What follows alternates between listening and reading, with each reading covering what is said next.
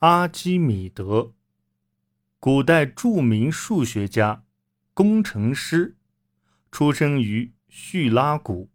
其在数学领域的研究，使他在力学上获得重大发现，奠定了杠杆原理和阿基米德陀线原理。奠定了杠杆原理和阿基米德陀线原理。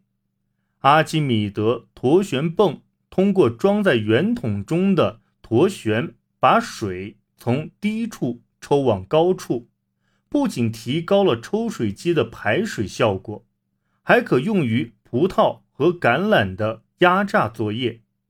他还发明了用于保卫叙拉古的军事武器。罗马攻陷叙拉古时，死于城中。